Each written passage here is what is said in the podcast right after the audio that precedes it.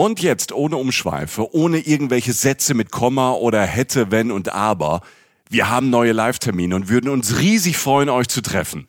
Obacht, ich drop die jetzt einfach mal raus. Ja, drop it like it's hot, Jochen. Genau mein Ding. Wir sind am 23. Januar in Stuttgart bei der CMT, die Urlaubsmesse. Tickets dafür gibt es ab Herbst. Und wir sagen euch natürlich auf Instagram und in unserem Newsletter rechtzeitig Bescheid. Jetzt aber zwei Termine, wo es jetzt schon Tickets gibt. Am Freitagabend, am 7. Februar, sind wir in der Brotfabrik in Frankfurt. Und am 8. Februar, einen Tag später, sind wir auf der Volksbühne am Rudolfplatz in Köln. Wir machen jetzt Samstagabend Unterhaltung und es wird witzig, weil Jochen dabei ist. Und weil wir neue, fürchterlich peinliche Bilder von Michi zeigen. ja, ja. Dazu Reisegeschichten, Live-Podcast und ihr, die Reisen-Reisen-Community. Wir zwei freuen uns wirklich sehr. Extrem, extrem, extrem. Tickets für Frankfurt am 7. Februar und Köln am 8. Februar ab jetzt bei allen bekannten Vorverkaufsstellen erhältlich. Cool. Super cool. Diese Folge entstand mit freundlicher Unterstützung von Tourism Malaysia. Reisen, Reisen. Der Podcast mit Jochen Schliemann und Michael Dietz. Leute, heute haben wir ein wahnsinnig schönes Abenteuer für euch am Start. Wir sind im Kopfkino ganz weit weg in einem der großen Naturparadiese auf diesem Planeten in Malaysia. Ein Land, das wir von Reisen Reisen sehr, sehr lieben, war auch schon Thema bei unseren Live-Auftritten und wir berichten von da immer wieder gerne mit ganz viel Fernweh. Und wenn ich wir sage, dann meine ich auch wir. Mein Name ist Michael Dietz und das ist Jochen Schliemann. Grüß dich, Jochen. Hi Michi, hier ist der Jochen. Na, ähm, Leute, ich freue mich wahnsinnig. Erstmal, dass ihr alle wieder dabei seid. Ähm, wir haben euch vermisst ähm, und wir freuen uns, euch dieses Mal ein Thema, ja, wie du schon sagtest, eigentlich ein Traumziel näher zu bringen.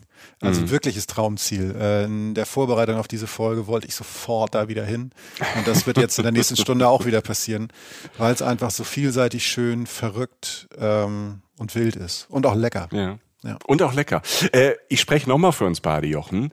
Ja. Wir sind ja große Südostasien-Fans. Oh ja. Da habe ich jetzt nichts Falsches gesagt. Ne? Nee. Ähm, wir, wir haben dieses Fleckchen Erde schon oft und viel bereist. Und ich finde ja, und jetzt bin ich gespannt, wie du das findest, ich finde, Malaysia wird zwischen diesen anderen großen Namen in der Ecke in Südostasien, also wie Thailand, Vietnam oder auch Indonesien mit Bali, oft so ein bisschen übersehen. Und ich finde, das ist ein Fehler.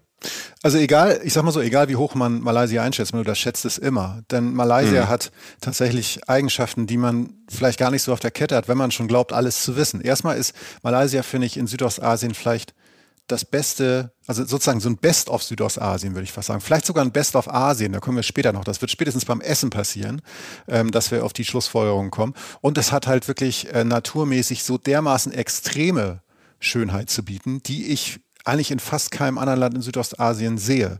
Ähm, es ist ja insofern viel spektakulärer, als man mhm. meinen könnte. Und es ist tatsächlich auch der Ort, in dem wirklich alles zusammenfließt, was Spaß macht, finde ich. Ja, wir werden ganz tief drinstecken nachher in Urwäldern, Regenwäldern, auf Stränden, im Wasser, auf diesem Trip durch Malaysia. Es wird ähm, außergewöhnliche Begegnungen geben, das kann ich jetzt schon mal spoilern.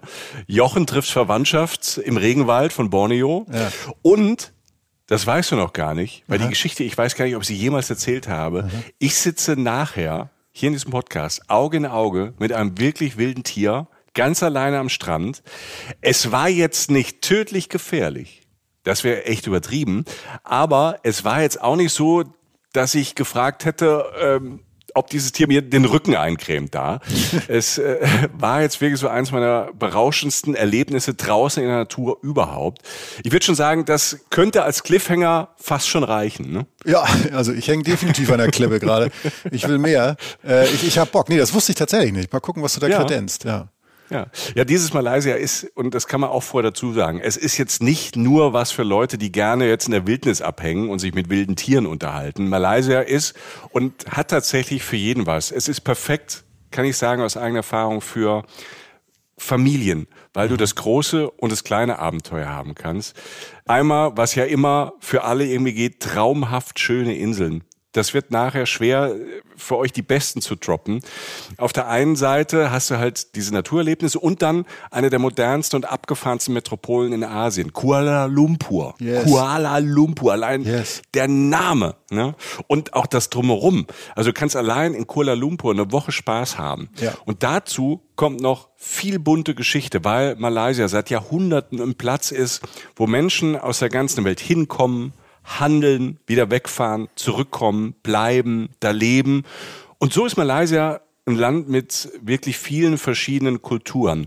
Indisch, Chinesisch, na klar, die Malaien selbst. Dazu kommen oft ja, schlechte, aber manchmal auch spannende koloniale Einflüsse. Also architektonisch haben Engländer, Portugiesen und Holländer da vieles hinterlassen.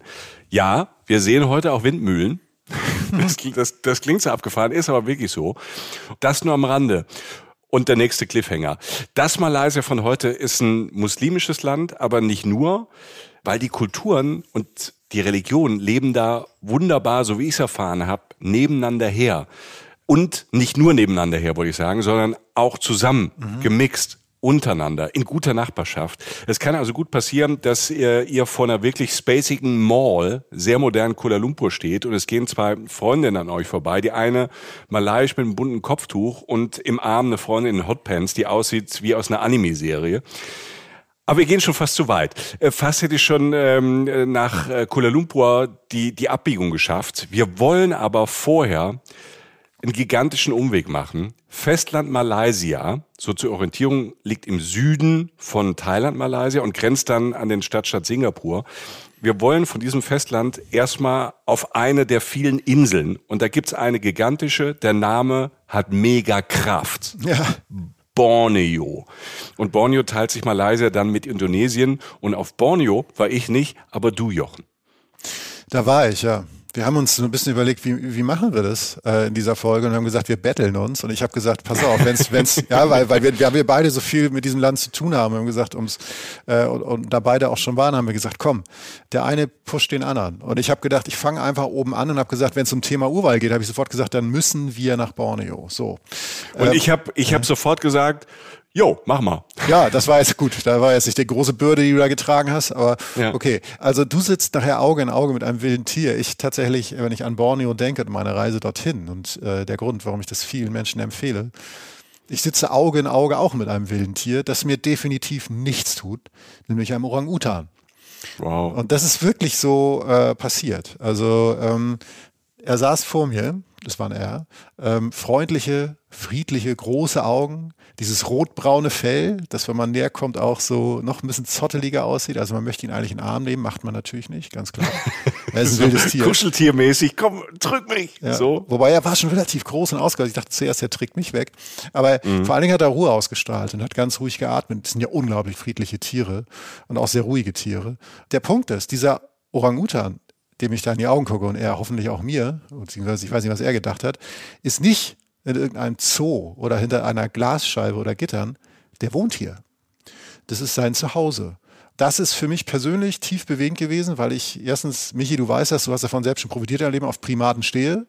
Ähm, ja, ja. Zum anderen.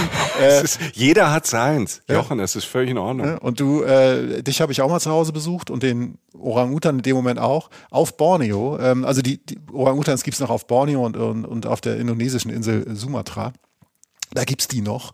Und auf Borneo, wie gesagt, bin ich ja gerade im Nordosten, ähm, der zu Malaysia gehört. Ein anderer Teil Borneos gehört zu Indonesien. Und ich weiß halt noch, wie heute, ich saß vor diesem Tier und, und alles um mich herum hat gezirpt und es kreuchte und fleuchte, weil ich, und es war unglaublich heiß übrigens, also Borneo ist wirklich ist, also wer sagt Subtropen und Südostasien ist euer Ding, ja, das ist Borneo dann auch so. Ne? Und in Borneo ist es vielleicht ein paar Prozent Luftfeuchtigkeit mehr, weil Borneo einfach ein wundervoller Urwald, Regenwald ist und ein Regenwald hat relativ viel mit Regen zu tun. So. Der Urwald auf Borneo, warum es so kreucht und fleucht, ist einer der ursprünglichsten, wildesten, größten und echtesten der Welt. Das ist einfach so. Das ist halt die Champions League der Urwälder. Es gibt hier wirklich allerbunteste Vögel. Ich habe sie gesehen, von kleinen, schrille Farben und ganz komischen Geräuschen bis zu relativ also wirklich großen Vögeln, giftgrüne Schlangen, wirklich äh, Tiere jeder Art, knallbunte Raupen, Nasenaffen. Das sind diese Affen, die erstaunlich groß sind, die diese riesen Nasen haben im Gesicht. Hast du vielleicht auch schon mal gesehen, Michi? Mhm. Ähm, Diese Nasen haben, die haben eine besondere Form. Ne? Die haben eine besondere Form. Das lassen wir jetzt aber mal so stehen. ähm, also jeder verbindet da vielleicht andere Sachen mit, aber man vergisst diesen ja. Anblick nicht. Die gibt es nur da auf Borneo, diese Nasenaffen.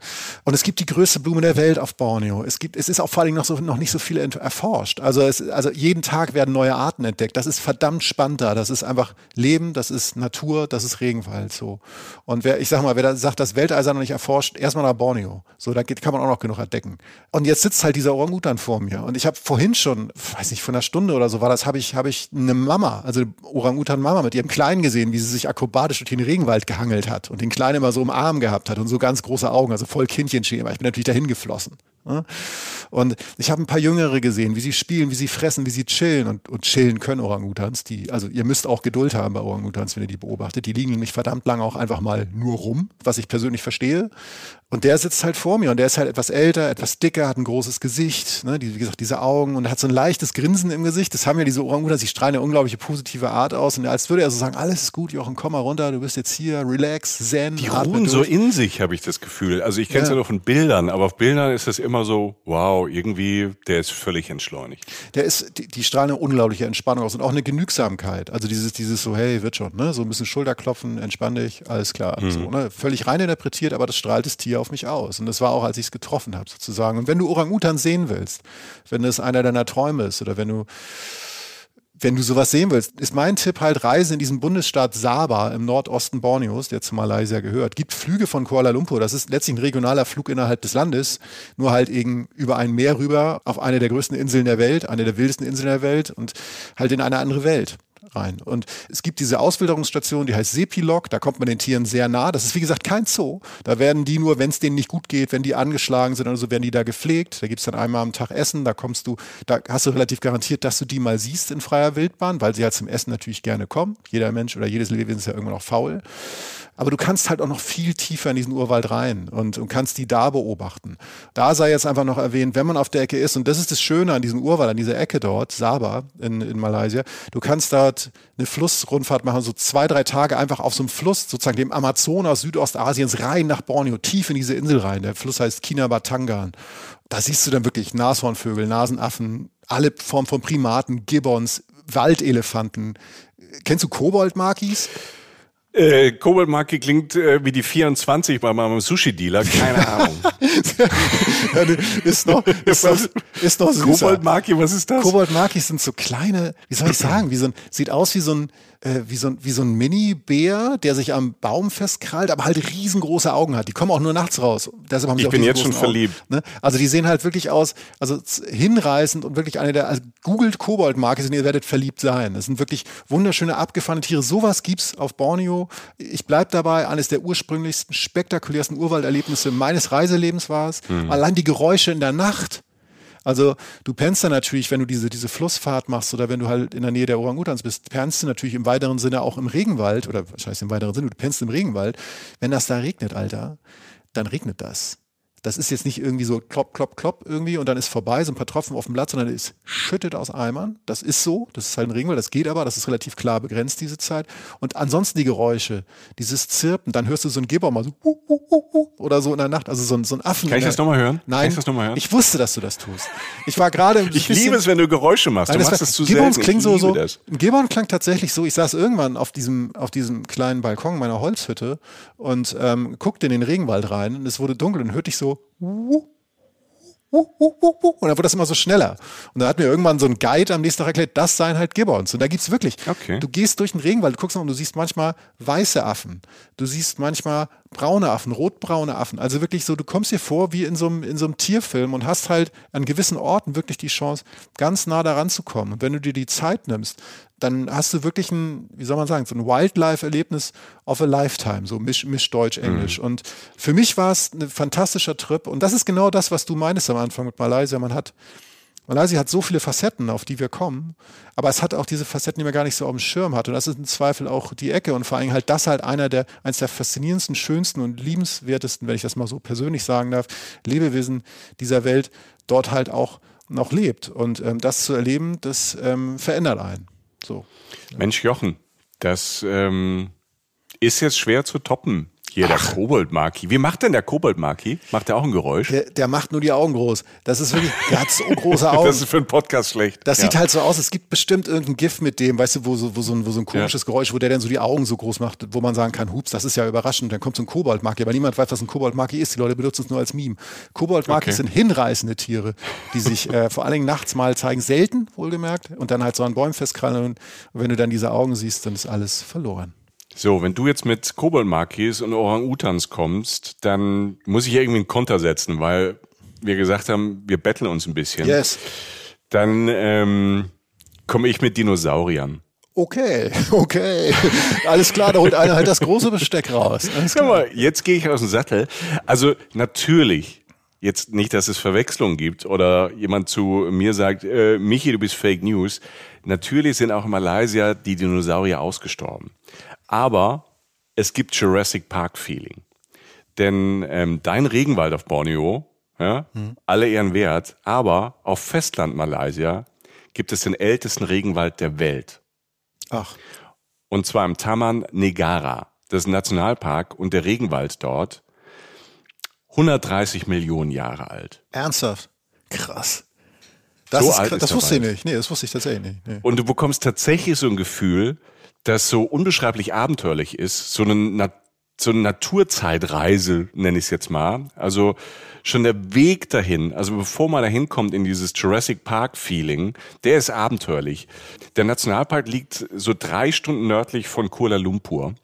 Wir kommen gleich noch in die Stadt, aber ich will jetzt erst in den ältesten Regenwald der Welt. Du kannst von Kuala Lumpur da mit dem Bus oder direkt mit dem Taxi reinfahren nach Kuala Tahan. Viel großartiger, das würde ich immer empfehlen, ist aber der Weg dahin mit dem Boot. Du kannst dann irgendwie mit so einem Minibus, ähm, so habe ich das gemacht, nach Kuala Templing fahren. Das ist 60 Kilometer dann von ähm, dem Park, also da, wo die, ähm, wo so Unterkünfte sind und Hotels sind und Hostels sind. Du fährst also 60 Kilometer mit einem Longboot durch den Regenwald.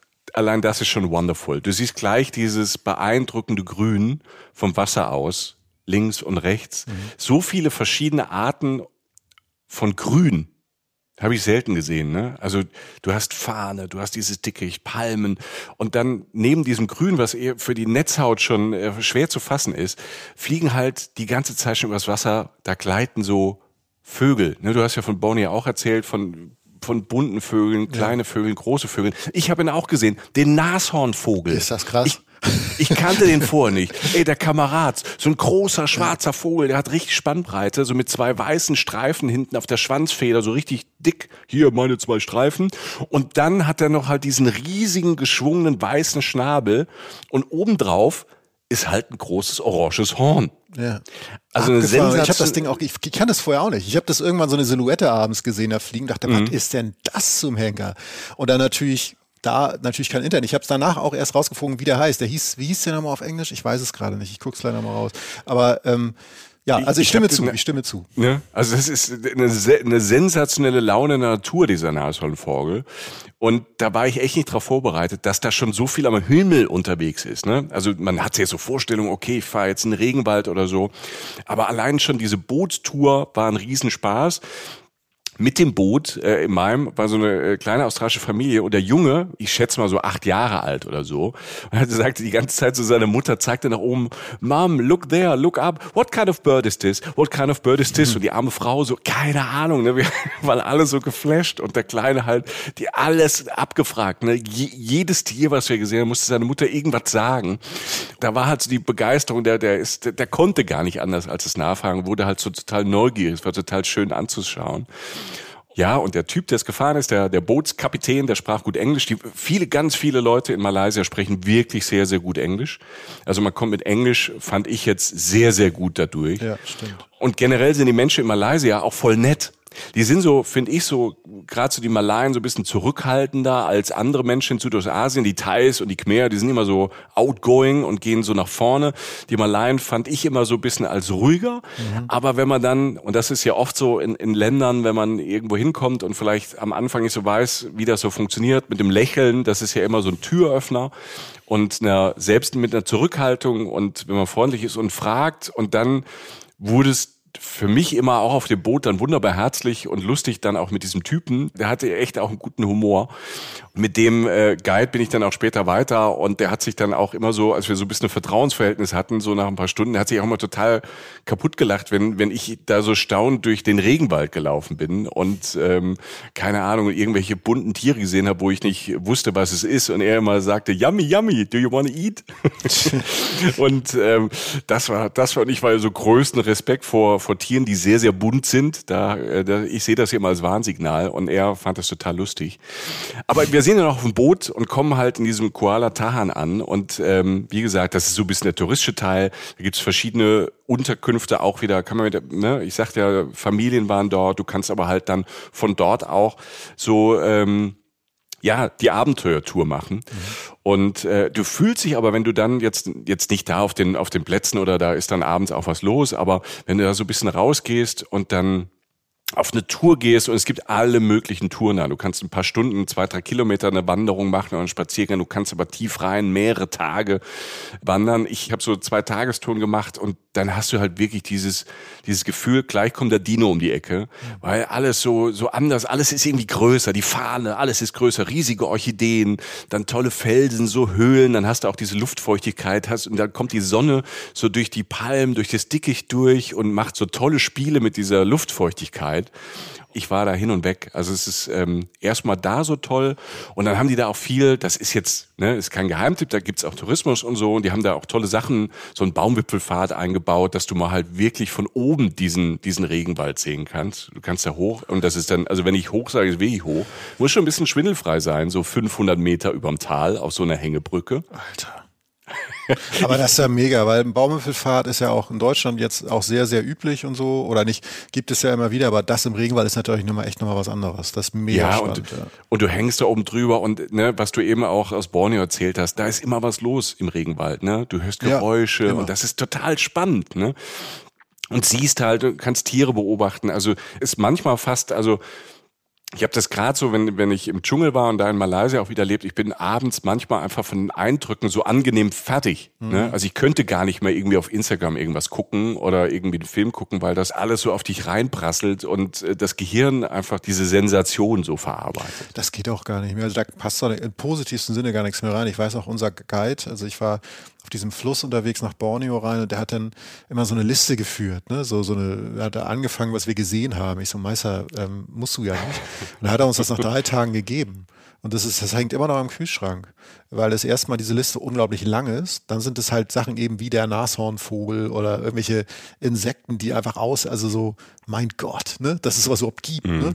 So und ähm, schönste Erinnerung, was er nochmal vor Augen führt, was man da für abgefahrene Sachen gesehen hat. Und dann halt eben zu diesem, bei mir war es dann meistens Regen einschlafen, diesem beruhigenden Prasselregen das ist wundervoll. Das ist, ähm, mhm. das ist tatsächlich auch Gerüche und so, ne? Also so, ja. wenn du da nach Hause, ich fand es so abgefahren. Ich bin nach Hause gekommen und habe hier in meiner Welt wieder irgendwann funktioniert. Also du weißt ja, was bei mir funktionieren heißt, aber so im Groben, ich habe mich hier aufgehalten, äh, sagen wir mal so, ne? Ja, es, es ist wenig, aber es lebt. Ja, körperliche Anwesenheit, ne? So. Ja.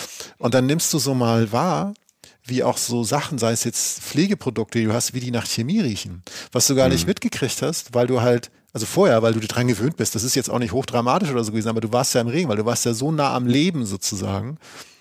Also ich kann das gar nicht beschreiben, aber es war krass. Also wie weit ich mich entfernt habe. Und also es ist einfach wundervoll. Also wenn ihr diese Zeit habt, in, in Urwald, in Regenwald zu gehen und genauso wie bei dir war es ja bei mir, dass man sich die zwei, drei Tage nimmt und auch mal nachts da rausgeht, natürlich hoffentlich mit oder meistens mit Guide. Also das gibt besten, einem sehr, ja. sehr viel. Also ja. Ja, das mit den Gerüchen, ähm, das teile ich total man geht ja durch und ich habe zwar das mit den Augen beschrieben, aber ja, das, also ich kann mich da auch dran erinnern, dass halt vieles dort ähm, so ungewöhnlich gerochen hat, aber jetzt nicht schlecht. Also es gibt auch so komische Pflanzen und was auch immer, da denkst du, uh, was ist das denn? Ähm, hatte ich auch in Malaysia, die irgendwie so komisch gerochen haben. Aber gerade dieses Feuchte, diese Erde und äh, wie viel unterschiedliche Erdgerüche es gibt. Ähm, das entdeckt man halt sehr, sehr äh, in diesen alten Regenwäldern, weil natürlich da, also jetzt auch außerhalb von diesen Ortschaften und wenn man da äh, am Wandern ist und wenn man da einfach mal drauf achtet, weil ich habe das auch nicht gemacht, dass ich jetzt proaktiv drauf geachtet habe, sondern irgendwann habe ich so so mhm. gemerkt und ähm, habe mich da so durchgeschnuppert wie so ein kleines Hündchen und dachte, wow, okay. Also äh, das fliegt einem so zu und äh, das erweitert ja auch nochmal hier den, den Gehirnhorizont, wenn man auf einmal merkt, äh, wie die Welt da wirklich so draußen so riechen kann und duften kann. Ja, was es so gibt, das sind ganz grundlegendste Sachen, dass du einfach so irgendwann wieder auf dem Thema Evolution sitzt und denkst so, mein Gott, was haben wir doch für ein Glück und was ist hier alles passiert, dass es das alles überhaupt gibt, was da, wie gesagt, kreucht und fleucht und so. Also es ist schon, das ist auch, also auf eine ganz andere Art und Weise auch nachhaltig, ähm, einfach so, mhm. dass das bleibt. Das, äh, das lässt dann in dem Sinne nicht los. Also es ist in dem Sinne dann auch irgendwie schon bewegend, finde ich. Äh, ja. Finde ich schon, ja, ja. Also deshalb, ich kann äh, diesen, diesen Regenwald da nur empfehlen. Ich hatte da äh, großartige Tage und ähm, bin dann zurück, nicht mit dem Boot, dann, sondern ähm, tatsächlich mit dem Bus. Und das, äh, wo du jetzt gerade äh, nachhaltig angesprochen hast, äh, Malaysia ist Busland. Also ich kenne kein anderes Land, das so ein perfektes Bussystem hat. Also wirklich äh, so viele Verbindungen. Die haben tolle Straßen. Ne? Malaysia ist ja, ähm, ja. gerade für Südostasien vom Standard halt ähm, auch von der Infrastruktur relativ wohlhabend. Überall perfektes Straßensystem, tolle Busse, ist für jeden Geldbeutel was dabei. Also es ist ein ganz einfacher Bus, aber du hast auch für längere Strecken oder wenn du über Nacht fährst, halt auch äh, Busse, wo du so ein bisschen so einen Liegesitz hast oder so. Und ähm, ja, das ist super. Ein Tipp noch, wenn ihr Bus fahrt, das ist natürlich äh, das Ding, wo Leute wollen sich äh, in Malaysia vielleicht manchmal so ein bisschen abkühlen wenn es so heiß ist, dann fahre einfach Bus. Ich dachte, als ich das erste Mal Bus gefahren bin in Malaysia, ich kann mich dran erinnern, das war ein cooler Lumpur, das war das allererste Mal, wo ich in Malaysia war. Da war ich mit meinem Kumpel Jens unterwegs und ähm, wir waren am Abend davor, ähm, ich sag mal so, wir haben gefeiert. Wir hatten was zu feiern. Die Nacht war kurz, um nicht ins Detail zu gehen und hatten aber morgens ähm, in Kuala Lumpur hatten wir, da gibt's ein phänomenalen ähm, Kuala Lumpur Zentral, den großen Busbahnhof, toll organisiert, äh, atemberaubend, irgendwie cool, so viele Menschen von überall her, ganz viele Verbindungen in alle Himmelsrichtungen. Und äh, wir kamen da dann doch so schwer verkatert, wir waren noch nicht mal im Kater, wir waren noch davor, ähm, kamen wir da an und mussten halt zum Bus und standen da halt, ne, keine Ahnung, Flipflops, kurze Hosen, irgendwie Shirt, ne. Irgendwie dachten wir, warum haben die Kinder da Skianzüge an? Ja. Warum haben die malaiischen Kinder Skianzüge an? Ne, nicht drüber nachgedacht, weil wir auch gar nicht konnten, setzen uns diesen Bus rein. Der Bus fährt los und nach einer halben Stunde war der Bus gefühlt auf minus 18 Grad runtergekühlt. Also wir hätten uns auch ein Eis mitnehmen können, das die ganze Fahrt gehalten hätte. Ich übertreibe jetzt mal, ist ein bisschen zugespitzt. Aber das mit den Skianzügen ist nicht gelogen. Da waren so ganz kleine drei, vierjährige Kinder, die hatten halt so einen Skianzug an. Und deshalb der größte, das Bussystem ist super, aber nehmt euch schon einen warmen Pulli mit und eine Jeans, dann geht es auch und dann ist es auch entspannt. Ne? Ähm, aber äh, wie gesagt, also von A nach B kommen in Malaysia kann ich nur öffentlicher Nahverkehr, Busverkehr empfehlen. Ist günstig und gut. Ich kann das nur bestätigen. Also ich habe da auch Sachen erlebt. Ich habe eigentlich nur an einem Ort viel angehabt und das war halt im Bus. Ähm, sonst, also mhm. jetzt im Regen, ganz tiefen Regenwald auf Borneo, klar, da hast du dann auch mal irgendwie was an, damit jetzt nicht alle Blutegel dich an dir vergehen oder so, weil, also wenn du da in ganz wilden Gewässern, wenn du wirklich wanderst durch einen Halbsumpf und so, aber wirklich das meiste. Und hinfällst, Jochen. Das muss doch jetzt, ihr habt ja auch gesagt, das soll keiner wissen. ja, die Leute Bus, wissen das, Jochen. Krass, die gut. Leute kennen dich mittlerweile. Ja, ja, wenn ihr neu seid, hört mal alte Folgen, was, was Jochen schon alles passiert ist, man glaubt es kaum, aber er lebt noch, er spricht wirklich mit uns. Ich bin da, ich bin da, ich bin noch nicht weg. Aber wir sind jetzt mit dem Bus in Kuala Lumpur angefangen, wollen wir mal irgendwie ein bisschen äh, unseren Kuala Lumpur Battle starten? So? Also, City Life, City ja. Life, ja, sehr, sehr gern. Also ich fange an. Ich fange mal an, ich, ich hau tatsächlich einen Classic raus, weil das für mich, also das, was ich brauche nach spektakulärer Natur, die wir nun so oder so erlebt haben, sei es jetzt auf deinem oder meinem ersten Trip. Was du auch schon angedeutet hast mit Kuala Lumpur, ich, am meisten Bock hatte ich dann, als ich äh, da war, auf eine hochmoderne asiatische Metropole. Und ich finde fast, dass Kuala Lumpur das fast am meisten verkörpert. Natürlich, Singapur ist nochmal eine ganz andere Welt, also ein Stadtstaat, also einfach eine Welt für sich, aber Kuala Lumpur ist im Vergleich zu allen anderen Städten, die haben mir jetzt so einfallen, sei es Bangkok oder so, für mich noch am ehesten so Science Fiction. Also ich habe ähm, vor allem die Gegend, um die es jetzt geht. Du hast halt auf einmal diese unfassbar modernen Bauten, also diese Hochhäuser. Und vor allen Dingen natürlich im Zentrum die Petronas Towers. Ja? Also das wird dir auch was sagen, die sind 452 Meter hoch. Ja, Entschuldigung. Ich, also, also ich glaube, die meisten Leute haben das, äh, wenn er das mal mal googelt, äh, diese Tower habt ihr schon gesehen, auch in ganz vielen Filmen drin und so. Das sind schon beeindruckende Bauwerke, die so ein Ölunternehmen, ähm, Petronas ist so das malaiische Ölunternehmen, die sind auch nicht immer nett, aber die, die Tower sind was geworden. Die Tower sind letztlich so eine Landmarke geworden. Wie gesagt, 452 mhm. Meter hoch, das ist fast ein halber Kilometer. Ähm, waren, glaube ich, mal die höchsten Gebäude der Welt sogar. Also das mal zu sehen ist irgendwie gerade nach so einem Naturwahnsinn irgendwie im positivsten Sinne irgendwie ist schon cool, so diesen Kontrast. Und den gibt Malaysia wirklich extrem her, diesen Kontrast. Und die stehen halt wie Zwillinge nebeneinander, wie gesagt, hochmodern. Ähm, und ja, sollte man vielleicht mal kurz gesehen haben. Ich fand fand halt die ganze Gegend in dem Kontext, in dem ich jetzt spreche, irgendwie recht reizvoll. Also ist, finde ich, auch ein Besuch wert. Also bildet halt eine Seite dieser Stadt ab, die ich einfach reizvoll finde. Die Gegend heißt letztlich KLCC, also halt die vier Buchstaben KLCC, Kuala Lumpur City Center. Völlig überraschend. Ist so ein bisschen eine Stadt in der Stadt und äh, da gibt es halt alles von so wirklich feinen Restaurants bis zur Moschee, aber auch Spielplätze und in der Mitte ist dieser KLCC Park. Und äh, da ist halt so eine Grünfläche, so eine sauber angelegte Grünfläche. Ihr merkt schon, ich bin jetzt gerade so in der, in der modernen modernen, schicken, auch so durch Stadtplanung designten Stadt. Da ist auch so ein See in der Mitte dieses Parks mit so einer metallenen Walfigur, also so, einer Skulptur irgendwie. Springbrunnen, viele, laufen auch abends so synchron zu Musik. Ich fand es in dem Moment mega und ich sag halt, ich fand es auch deshalb gut. Ich sage also, geh mal in die Ecke, wo auch viel, wo auch gearbeitet wird, wo irgendwie Business stattfindet, um einfach mal einen halben Tag oder so da zu verbringen, um auch das zu sehen und diese Facette. Und äh, ich fand zum einen diesen Zukunftsflash, den ich da so hatte, diesen leichten Science-Fiction-Flash schön. Und zum anderen wie gesagt, du kannst da durch Einkaufszentren laufen. Da ist, weiß, das eine heißt Surya, das weiß ich noch, so ein ganz, ganz großes, berühmtes Einkaufszentrum. Da gibt's Luxushotels, Modeboutiquen. Das moderne Asien halt. Man kann da auch sehr gut essen, natürlich. Man kann aber auch zum Beispiel mittags da abhängen oder halt in Essenszeiten, wenn die Businessleute da halt abhängen in diesem Park. Und vor allem die Skybars da sind super. Und das ist so, ich bin jetzt ja nicht so der, ähm, der Skybar-Typ, würde ich sagen. Also ich glaube jetzt so, ne, also die, die warten da jetzt nicht ja. zwingend auf Leute wie mich, sag ich mal. aber ich habe ihnen das nicht erspart. Ich, ich hätte gern ein äh, stilles Wasser, bitte. Nein, ja. ich habe da dann, ich, ich trinke ja, wenn es mir schmeckt. Und da gibt's tolle Cocktails. So. Und du fährst da halt mhm. halt hoch, irgendwie 8000 Stockwerke. Mein, wie hieß meine? Ähm, boah hieß, Traders Hotel hieß das Hotel. Da war auch, mhm. da ist eine der Skybars halt drin und du trinkst da halt irgendwie einen schönen, schönen Cocktail oder so und hast halt diese riesigen Fensterwände natürlich in diesen Skybars und hast diesen unglaublichen Blick auf die Stadt, auf diese Metropole mitten in Südostasien und guckst halt klimatisiert sozusagen auf diese, diese heiße subtropische Welt so drauf, ne, von Stadt auf Land irgendwann da hinten in der Ferne. Das ist schön und, und, und die andere Facette, die ich dann wollte und die ich den Leuten dann auch immer, also ich sag, wie gesagt, fahr dahin, gib dir da den halben Tag. Tag. Oder wenn du mal Bock hast auf Shoppen oder am letzten Tag oder so, fahr da auch länger hin und hänge in den Einkaufszentren da ab und so. Aber ich finde diesen Eindruck von der Stadt wichtig, den ich gerade geschildert habe. Und die andere Facette, die ich auch immer den Leuten immer noch mitgebe, ist diese andere Facette von Science Fiction. Und das ist dieser Bruch des Hochmodernen zu etwas Historischem, leicht verwitterten, weißt du, was so eine Stadt auch so hat. Weißt mm, du? Ja. Und das, das habe ich zum Beispiel in der Ecke gefunden, die jetzt wieder ganz auf einer ganz anderen, also ich sage erstmal den Namen, die heißt Petterling Street heißt die und das ist eigentlich das Chinatown von Kuala Lumpur.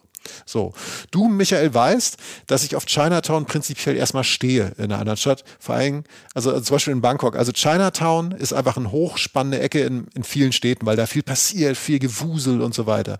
Und das ist in, in Kuala Lumpur auch der Fall. Und es ist deshalb auch bezeichnet für Malaysia, weil Malaysia wirklich viel mehr, wie ich schon am Anfang sagte, so ein Crossover aus, so ein Best of Asia ist irgendwie. Und Petaling Street ist letztlich einfach eine schöne Stadt, weil es da natürlich Streetfood in jeder Form gibt, also viele Stände, wo du dich satt essen, probieren kannst und so weiter. Es gibt viel Lichter, viel Händler, wuseliges Leben. Es gibt da auch so Kräuter und Medizinlesen, riesige Apotheken, die wirklich aussehen, als dürfte sie gar nicht mehr geben, aber irgendwie gibt's die doch mit ganz vielen Pilzen in so Auslagen und so und so Gläsern. Und da kann man dann so Pipetten sich was abfüllen lassen oder so Opas kaufen, da so kleine ja, Beutel mit Sachen. Großartig, das ist toll. Ja. Auch wieder Gerüche, ne? also ganz anders ja. und die getrockneten Sachen. Was, das ist eine ganze Welt, diese, diese Arzneiwelt, die sich da so auftut, wo, wo ich immer stundenlang stehen könnte und nur gucken könnte, wer da reingeht, was da gekauft wird. Was, wahrscheinlich gibt's Mittel auf alle Probleme, die ich so habe, kann ich da wahrscheinlich heilen. So, weißt du so? ich weiß es nur nicht. Ne? So, ähm, und, und da gibt's dann kleine Tempel, die du abbiegen kannst, eine kleine Gasse, ein Restaurant, eine Skulptur, die irgendwo rumsteht generell lässt sich daraus so, finde ich, so der Ratschlag für Kuala Lumpur geben, gebt euch das Moderne meiner Ansicht nach, aber gebt euch auch diese Märkte, dieses Verwitterte, dieses so ein bisschen Verruchte ist fast schon zu hart, weil Kuala Lumpur eine extrem gut organisierte Stadt, finde ich, eigentlich ist für Südostasien. Aber es gibt auch halt diese spannenden Viertel, würde ich sie jetzt mal nennen. Und diese Mischung daraus, das ist das tatsächlich, was zum einen, finde ich, was zum einen die Stadt auszeichnet und zum anderen, was man sehr gut gebrauchen kann zwischen so Naturspektakeln, die wir halt so haben. Mir hat das sehr, sehr gut getan und war äh, die perfekte Kuala Lumpur-Erfahrung. Ja.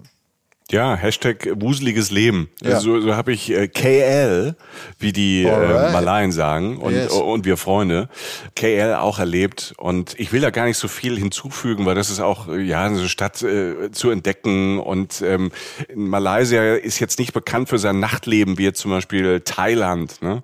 oder Bali oder so. Aber in Kuala Lumpur hast du auch ein gutes Nachtleben mit Clubs, diese Skybars, hast du ja gesagt. Mir fällt noch eine Sache gerade ein, mhm. ähm, wo ich Skybar sage. Frage.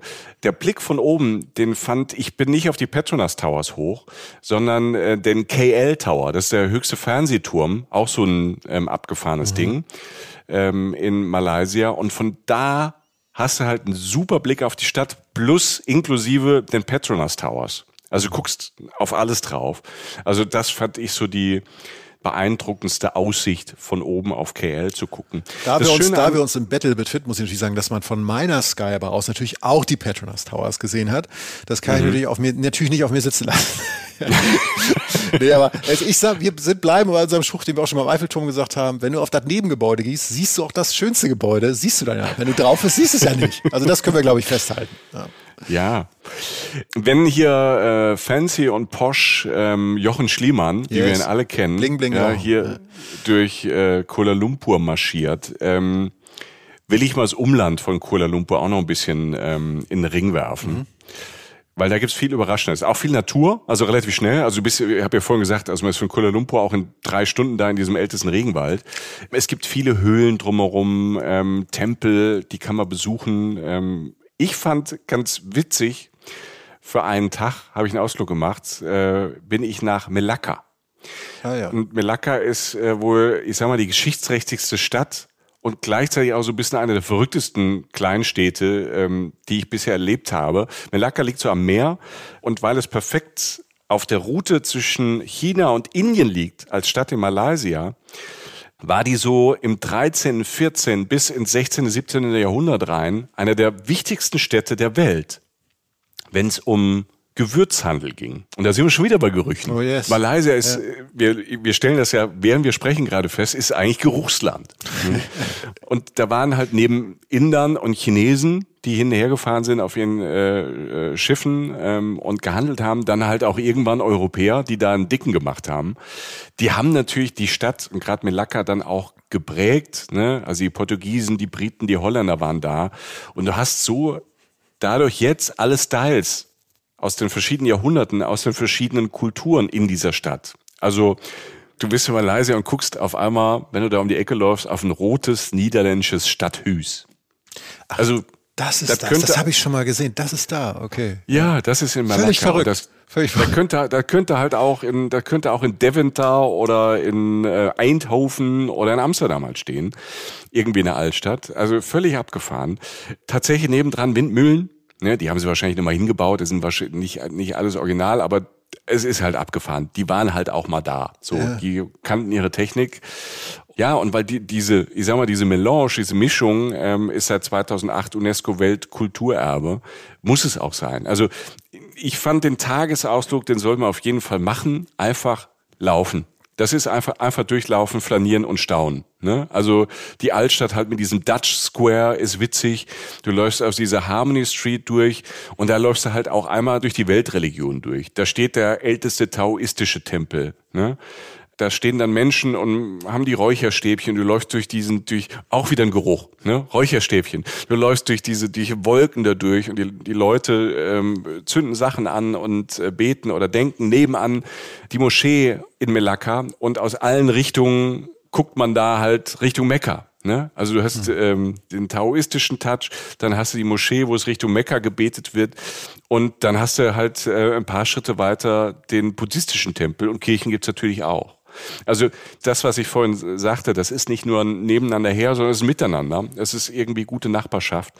Und was halt sehr lustig war, ich war da bis abends und nach dem Laufen irgendwann ähm, und beim Essen kommen auf einmal so Rikschas vorbei, also chinesische Rikschas, aber nicht irgendwelche, sondern das ist halt sehr lustig, halt Motto-Rikschas.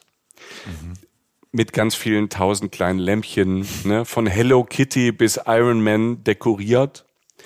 Ähm, und es ballert halt so K-Pop oder J-Pop, das kann ich nicht so unterscheiden durch Boxen. Du kannst dich nicht mehr unterhalten, ne? aber Geil. es ist halt ein großer Spaß. Du hast vorne halt ein, Typ oder eine Frau und die, ähm, du sagst wohin und dann fährst du halt äh, so verhaltensorganell mit diesem Ding durch die Nacht, durch diese warme Nacht. Essen, gibt's halt auch alles möglich wieder. Essen kommen ja später, wollen wir uns später noch ein bisschen betteln. Ich kann nur da halt auch äh, empfehlen, dann ähm, in Melaka, weil es dann schon teilweise ein bisschen touristisch ist, da gibt's dann halt auch noch so einen Fluss und das sieht auch alles schön aus. Und ähm, ich war in Melaka, wie auch so oft in Malaysia, einfach in Food Courts essen.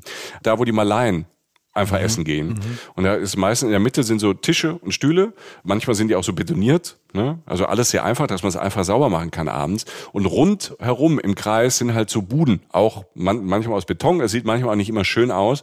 Aber es gibt halt alles und dann kannst du da mal probieren, da mal probieren, setzt sich hin und ähm, ist halt dann zwischen den ganzen Familien und den Menschen da. Und dann kommt man halt auch mal ins Gespräch, man kommt auch mal in, in Kontakt, weil die sich manchmal natürlich wundern, was macht der Touri ähm, hier, da vorne ist doch das Fancy Restaurant, ne, wo auch Tourist Restaurant dran steht, aber das ist genau dieses links gehen, gucken, wo die essen ähm, und da sich so ein bisschen eintauchen, nicht stören, aber einfach eintauchen. Und so kommt man halt wirklich dann auch mal, da kommen halt irgendwie Kids und, und freuen sich und dann kommt man so ins Gespräch. Toll tolles Erlebnis. Cool. Das ist vor allem nach der, nach der Großstadt dann eine nette Abwechslung. Mir fiel noch ein, weil du hast ja jetzt, glaube ich, fast alle Weltreligionen jetzt irgendwie, das macht man in Malaysia manchmal in einem Satz durchdekliniert. Was auch so abgefahren ist, ganz nah in Kuala Lumpur, ich will das gar nicht groß aufmachen, aber sind ja auch diese Batu Caves, also Kalksteinhöhlen und Hindu-Tempel. Ne? also genau, so, das meinte ich mit diesen Höhlen, genau. Wahnsinn, ja. ne? Also da dann nochmal ja. die Weltreligion auch nochmal kurz nicht untergebracht, aber das alleine ist spektakulär und das ist 25 Minuten vom Zentrum weg, Leute. Ne? Mhm. Also wie du schon sagtest, die Woche geht locker. So ein paar Tage in der Stadt und dann immer mal wieder rausstechen, so ein kleiner Ausflüge, super. Ja. So, mein Freund. Was ist die nächste Disziplin? Ähm, Strand, oder? Strand. Willst du anfangen? Ich habe jetzt viel geredet. Willst du mal mit Strand anfangen? Ich fange mal mit weil, Strand an. Fang mit Strand an, weil du kannst nur verlieren. das ist auch eine Form von Sicherheit. Ja, okay, das ja, nimmt ja. mir den Druck, genau. Also ich, ja. ich habe lange überlegt, weil es ja auch so viel gibt, aber ich glaube, ich werfe einfach nochmal was in den Ring, was ein bisschen auch so ein bisschen out of der Range liegt. Ähm, wir gehen jetzt noch einmal ein letztes Mal in den Bundesstaat Saba äh, Nordost, Ach, wieder? Ja, Nordost Borneo, weil, okay. ich, weil ich einfach ähm, das nicht vergessen kann, was ich da gesehen habe, weil das nicht viele wissen, dass da eigentlich ich finde ja fast, bis ich da war, versteckt äh, äh von allen den Leuten, die nach Südostasien fahren. Also viele Leute wissen es nicht, liegt da irgendwie eine Version des Paradieses, die ich vorher persönlich nicht auf dem Schirm hatte. Also wirklich dieses Thema so schneeweiße Strände, Pudersand, türkises. Wo ich krieg, ich krieg gerade ein bisschen Angst.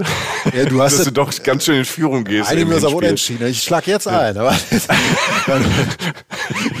Nein, aber türkises Wasser, ein Himmelreich für Schnorcheln und Tauchen, wirklich. Also von diesen kleinen Clownfischen, Nemo, ne, also diese orangenen, mhm. weiß gestreiften Traumfische, die so zwischen Korallen schwimmen, bis zu riesigen, pfeilschnellen Barracudas im offenen Meer, kriegst du da halt alles unter Wasser. Und wir befinden uns letztlich im Semporna-Archipel. So heißt es, Semporna ist eine Stadt da und da ist, danach ist dieses Archipel benannt. Und dazu gehören halt so eine Reihe wundervoller kleiner Inseln, ähm, ganz nah bei den Philippinen, witzigerweise. Auch diese Übergänge hat, hat man kaum im Kopf, weil viele Leute, die an Malaysia und Philippinen denken, denken halt an die beiden Hauptstädte und dazwischen zu verkehren sozusagen. Und die Philippinen sind nicht weit weg. Und genau dort sind, sind diese Inseln, die aber noch zur Malaysia gehören. Und äh, wirklich so grün bewachsen in der Mitte, manchmal so ein kleiner Berg drauf, drumherum dieser kleine weiße Rand, also der Strand, dann das türkisene Wasser, das so klar ist, dass du die Korallenriffe von oben siehst und dann kommt irgendwann das tiefblaue Meer und die berühmteste Insel da heißt Sipadan. Und äh, Sipadan ist letztlich auch der Name des weltweit bekannten Tauchgebietes. Also ich habe da Leute getroffen, ich bin jetzt kein äh, Extremtaucher oder so, sage ich mal. Ich habe da aber Leute getroffen, deren Lebensziel es war, da einmal zu tauchen. Also so auf dem Level spielt sich das wohl so okay. ab. Ne? Also so oben halt. Ne? So ähm, alles, alles, was man sich, was jetzt durch den Kopf schießt, ist da. Riesige Rochen, Walhaie, diese Schwärme von Barracudas, silbern glänzen im tiefblauen Wasser, rasen die an einem vorbei. Und, aber wer, wer dieses Große nicht will oder auch nicht kann, was völlig cool ist, der hat halt auch vom Strand aus die Möglichkeit, sich kleine Träume zu erfüllen oder große kleine Träume, halt diese Korallenriffe, also viele bunte kleine Fische in grün, gelb, blau, rot. Man, man glaubt es ja immer wieder nicht, wenn man halt über diesen Wellen ist, die so, man sieht so ein bisschen ins Wasser rein, denkt so, okay, da ist jetzt Sand und da ist irgendwas Schwarzes und da huscht mal was vorbei. Und dann setzt du diese Brille auf und guckst da drunter, du kannst das, denkst, das kann nicht wahr sein. Ich, ich, ich finde diese Unterwasserwelt immer wieder faszinierend und, und toll. Und es ist aber eine Welt, die größer ist und vielleicht mindestens genauso schön wie die Überwasser, aber man kriegt sie halt nicht so mit. Und, und da gab es sogar diese Feuerfische, weißt du, diese etwas größeren, oder nicht so groß, aber sag jetzt mal, wenn du deine vielleicht so von der Größe her wie deine Handfläche, aber natürlich dicker und dann diese Stacheln dran, so, so, so, so getigert sind die, weißt du? Die so, sollte so man nicht streicheln, glaube ich, ne? Genau den Tipp äh, habe ich zum Glück vorher gehört. Also ich bin ja sonst eher mhm. so der mhm. Kandidat, der mit dem Ding schmusen will, so Orang-Utan-Style, aber dann äh, ja. haben ja wieder alle was davon, die Krankenversicherung ist sauer und so. Äh, ist diesmal nicht passiert, aber die schwimmen da auch rum. Äh, einfach ein Traum. Und im Gegensatz vor allen Dingen, und deshalb sage ich das auch, weil das bewegt sich so auf diesem Level, was viele Leute so im Kopf unter Klischee Malediven abgeheftet haben. Das, okay, das, ja. Was ja auch natürlich im Bild und pittoresk und wundervoll ist und soll. Der Punkt ist halt, dass du halt dich in Malaysia befindest, was immer bedeutet, dass das Abenteuer um die Ecke auch ist. Also es gibt ja Menschen, die sagen, wenn sie auf den Malediven sind, ist nach einer Woche fast langweilig, wenn du nicht tauchst, weil man kann ja, es ist ja in Anführungszeichen nur schön. Gott, ist ja nun wirklich kein Problem. Aber in, in dieser Gegend, Malaysia und auch in Borneo, so wartet ja um die Ecke halt ein Dschungel. Da wartet viel mehr Kultur, in die du auch noch eintauchen kannst oder so. Also es will sagen, es wird auch nicht mal langweilig, trotz dieser bildhübschen Schönheit. Und das ist deshalb der Grund, warum ich das sage. Und weil es halt eine Ecke ist, die man vielleicht gar nicht so auf dem Schirm hat, weil sie halt nicht, ja, wie gesagt, auf der, aufgrund der geografischen Lage. Und ich fand es an sich naturmäßig und von meinem Unterwassererlebnis und vom Stranderlebnis wirklich, ist, danach ist eigentlich, ist viel gesagt und sagst du, okay, also wenn ich morgen mhm. vom Bus überfahren werde, ist nicht so richtig schlimm, weil das durfte ich noch erleben. Ich bin sehr froh, dass wir uns vorher schon auf ein Unentschieden geeinigt haben, ähm, weil ja, äh, klingt fantastisch. Mhm. Und ähm, Klingt nach großem Abenteuer, ist ein bisschen ja auch weiter raus. Ich, ja. ich bin, das bin ich selten, äh, sehr, sehr bodenständig unterwegs jetzt. Ne? Ich, okay. ich knie einfach vor, diesen, vor diesem Maldivenbild da gerade so ein bisschen von, die, von dieser Unterwasserwelt. Aber jetzt kommt doch wahrscheinlich diese Begegnung, die du am Anfang. Nein, nein, nein, die kommt noch nicht. Ach so, die kommt okay, Die, okay, kommt, okay. die kommt zum Schluss. Ähm, weil, also die Begegnung war auch auf einer Insel, aber die hebe ich für den Schluss auf. Ah. Ich, äh, Malaysia hat so viele Trauminseln, ja. unterschiedliche Charaktere. Also yes. das, ähm, was du eben äh, Borneo, ne, das ist nochmal eine Welt für sich. Aber rund um Festland, äh, Westküste, Ostküste, gibt's auch Namen, die man kennt. Langkawi, ganz bekannter Name. Mhm. Und die ist ganz im Norden, äh, da ist schon, da ist man schon fast in Thailand. Das ist so eine wirklich ähm, 1A Familienfeeninseln mit teuren Ressorts und fetten Hotels, aber auch noch kleinen Hütten und so ist auch was zum Decken. Ne? Dann gibt's die Perhentian Islands, die sind im Osten, im Nordosten bisschen mehr Abenteuer. Und dann gibt's, ähm, was ich total liebe, Tioman, war ich auch zweimal. Tioman Islands, das ist so eine Insel, ähm, die liegt so im, im Meer wie so eine große Schildkröte. Du fährst drauf zu und denkst, da liegt die größte Schildkröte der Welt. Und das ist im das Osten, ist sie auch. Ne? Das ist, äh, genau. Ja, ja, ja. Ostküste, ja. Ja, Tioman ist super.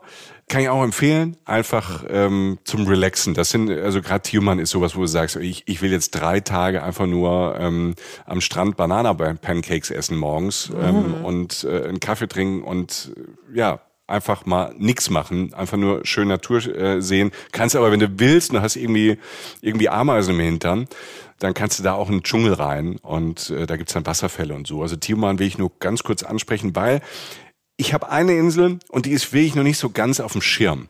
Also selbst wenn Leute, die in Malaysia waren und ich rede drüber, die habe ich ähm, beim ersten Trip damals auch entdeckt. Ähm, das ist Pankor, Pulau Pankor. Liegt im Westen. Ich war zweimal da, wie gesagt. Das erste Mal war, ist wirklich lange her. Das war so 2000 oder so. Da war da eigentlich fast noch gar nichts. Ne? Da bin ich ähm, hier mein Kumpel, mit dem ich die, die Skianzüge gesehen habe, im Bus gefahren bin. Wir sind ähm, da irgendwie gestrandet. Äh, da gibt's einen Ort an der Küste, Lumut, und da sind wir dann rüber. Und ich weiß es nicht, aber wir hatten das Gefühl, das ist eine ganz kleine Insel.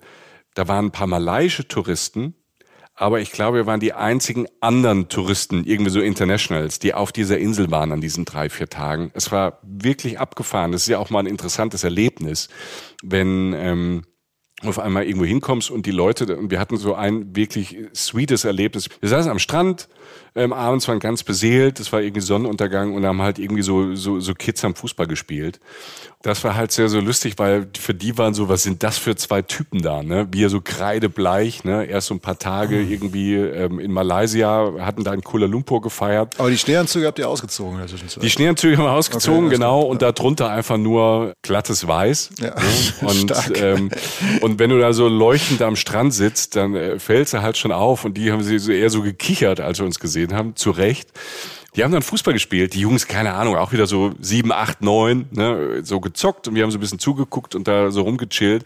Und irgendwie da kam der Ball, der kam immer näher. Die waren halt einfach neugierig, klar. Ne? Und äh, was sind das da für welche? Und der Ball kam immer näher und dann kam der Ball natürlich zu uns hier irgendwie aufs, aufs Handtuch mal. Und da kam halt so ein kleiner Junge, kam so angerannt, guckt mich kurz an, ich so hi und er toucht mir halt einfach so ins Gesicht. Er wollte mich, ich glaube, er wollte mich einfach an, er hat einfach ins Gesicht getoucht und rennt weg, als hätte er das Weltmeistertor geschossen. weißt du? Die anderen so ihn abgefeiert, ne, so wahrscheinlich so Mutprobe hier, fass mal diesen Alien an. Die hatten riesen Spaß und wir auch. Es war irgendwie, es war, das war total spannend da, weil ähm, das noch wirklich so nicht so wirklich erschlossen war und eher so da war so eine Familieninsel für Leute aus Kuala Lumpur, die am Wochenende da mal so hinfahren. Und als ich das zweite Mal da war, das war dann ein paar Jahre später, so vor, wenn wir sagen, so vor zehn Jahren, da war das schon mehr los, aber es war immer noch, ich fand diese Insel immer noch unfassbar entspannt. Also dieser Vibe, so du fühlst dich unfassbar safe. Jetzt kennst du jeden, du kannst dich überall hinsetzen, du kannst nichts falsch machen. Alle laufen so ein bisschen entspannt darum. Also wirklich dieses Inselfeeling, von was man da so träumt, ähm, hatte ich da zweimal. Du hast auch tolle Strände. Es ist vielleicht nicht der Maledivenstrand, den du hattest. Aber manchmal schafft die Atmosphäre das ja. Und da gibt es so einen Ort, wo dann abends auch viel mehr los ist und alle essen. Und ähm, ja, das war einfach toll anzugucken. Deshalb Pulau Pankor, da gibt's ja auch gar nicht so viel. Gibt's auch wieder so ein alles holländisches Vor, so ein paar alte Steine, muss man sich gar nicht anschauen. Was sie haben auf dem Wasser ist eine wunderschöne Moschee die sie auf Stelzen gebaut, hatte ich so vorher Echt? auch nicht gesehen. Ja, wunderschön auf dem Wasser, so eine äh, aufstelzende Moschee, wunderschön gemacht, so, ist offen für, für jeden, völlig easy. Da ist auch niemand, äh, der irgendwie missionieren will oder so. Also ich bin ja bei Religion immer so ein bisschen vorsichtig. Ich achte das alles, ich respektiere das alles, ähm, finde es auch mal ganz spannend, wie das da ist, wenn das offen ist. Und das war wirklich ganz toll. Also Pulau Pankor, so ein kleiner Geheimtipp, wenn man so ein bisschen Basic haben möchte. Es ist auch sehr, sehr günstig, muss man sagen. Oder darf man man sagen. Und bis also auf ein Luxusresort, das auf so einer kleinen Insel davor noch liegt. Ähm, vielleicht hat man da so einen Maledivenstrand. Aber ansonsten Pulau Pankor ist einfach mal was anderes.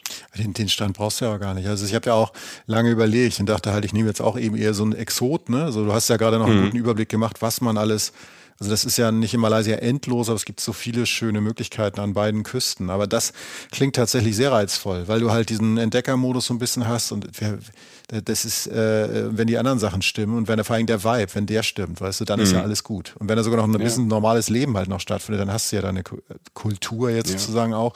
Es klingt wie eine Insel, die man gerne entdecken möchte und wo vielleicht einfach alle auch noch nicht sind. Und die vor allen Dingen auch einfacher zu erreichen ist. Was mir auch schon auffällt, ist so bei den Sachen, die du sagst, zum Beispiel, so mein Manko wäre ja, also würde uns jetzt irgendjemand beurteilen in unserem Battle, würde man sagen, alles das, was du erzählst, kannst du mit jeder Form auch von Familie lösen. Weißt du, so ja. meins ist ja so ein bisschen weiter draußen, auch so, so, so Trip of a Lifetime ist gegangen. Aber das ist, finde ich daran so spannend, dass ich mir vorstellen kann, mit allen Generationen meiner Familie da mal aufzuschlagen. Und das klingt wahnsinnig das, entspannt. Ja. Und das ist wirklich so. Und ähm, weil Malaysia einfach auch so familienfreundlich ist.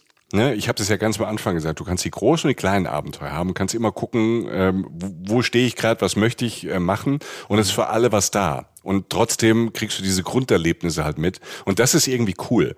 Das fand ich super. Und gerade diese Insel, und wenn du mit der Familie unterwegs bist, ähm, ist, äh, kommst du halt auch nochmal einen anderen Vibe rein, weil du dann ne, du kommst viel mehr in Kontakt und du tauchst mehr so, das finde ich ja immer spannend auf Reisen, ähm, manchmal klappt das besser, manchmal schlechter, aber dass du einfach in diese, ähm, diese Welt jetzt nicht nur ins Naturerlebnis, sondern in die Kultur halt einfach eintauchst und mal so ein bisschen mitkriegst, wie die da so leben, wie die das so machen. Wie machen die das mit den Kids? Wie machen die das abends im Essen? Ne? Wie sind die unterwegs? Wie sehen die Safety? Muss man da so aufpassen? Ne? Wir sind ja, sag mal, in Deutschland und Europa auch manchmal so übervorsichtig mit allem. Und dieser Entspannungsvibe, so nach dem Motto, ja, das wird schon gut gehen und hin und her, das fand ich spannend. Das muss ja nicht jeder so nachmachen, aber das einfach zu sehen. Und dafür ähm, ist unter anderem Pula Panko, aber ganz Malaysia eigentlich echt sehr gut, wenn man sich vorher so ein bisschen überlegt, wo fährt man hin. Man kann es ganz gut planen und trotzdem, selbst wenn man so ein bisschen durchplant, hat man in Malaysia trotzdem, es ist nicht, es ist nicht so, dass man vorher, wenn man da ähm, zwei, drei, ich würde vor allem drei Wochen hinfahren, wenn man mal drei Wochen dahin fährt, man muss nicht vorher alles durchplanen. Ähm, es bietet einem genug Möglichkeiten, nach links, nach rechts zu gehen oder zu sagen, ach, hier bleibe ich. Also den, diesen Südostasien-Vibe, ähm, den viele, sagen wir, auch aus Thailand kennen oder so, oder aus, aus Bali, den hat man da nur halt ganz anders, weil es kulturell anders ist. Und das ist einfach noch eine schöne Farbe, nochmal eine schöne Wendung für diese Region. Ja, und da Englisch auch, ähm, auch in meinem Gefühl relativ weit verbreitet ist, ist auch dieser Austausch auch irgendwie manchmal auch noch leichter gewesen, muss ich sagen, mhm. als in anderen Ländern. Ja. Aber wir kommen jetzt mal äh, zur letzten Etappe. Finale. Finale. Ähm, das ist ein Bereich, in dem wir uns überhaupt nicht auskennen, nämlich Essen. Ähm, jeder, der uns kennt oder jede, die uns kennt, wissen, das ist äh, eins unserer äh, Hauptthemen beim Reisen und äh, das war fürchterlich schwer. Wir haben ja seitdem nicht geredet, wir haben uns ja vorgenommen, so jeder bringt so ein Beispiel mit oder ein Essenserlebnis oder was auch immer.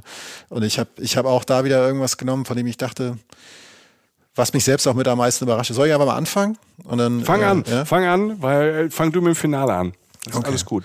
Okay, also es ist so letztlich, wie, ich, wie wir schon sagten eigentlich, letztlich ich auch schon, ist letztlich hat Asien, also kein Land in Asien hat, finde ich, doch, ich glaube, das kann ich wirklich sagen, so eine großartige Mischung an verschiedenen Einflüssen so. Also zumindest, was ich jetzt so erlebt habe. Ähm, und das siehst du natürlich auch beim Essen. Und du hast es jetzt schon ganz oft gesagt. Also natürlich ist Malaysia da als Land kulinarisch vertreten, aber halt auch diese Einflüsse und was jetzt zu welchem Land gehört, sind auch total fließend. Indisch zum Beispiel ist natürlich massiv präsent. Chinesisch ist massiv präsent.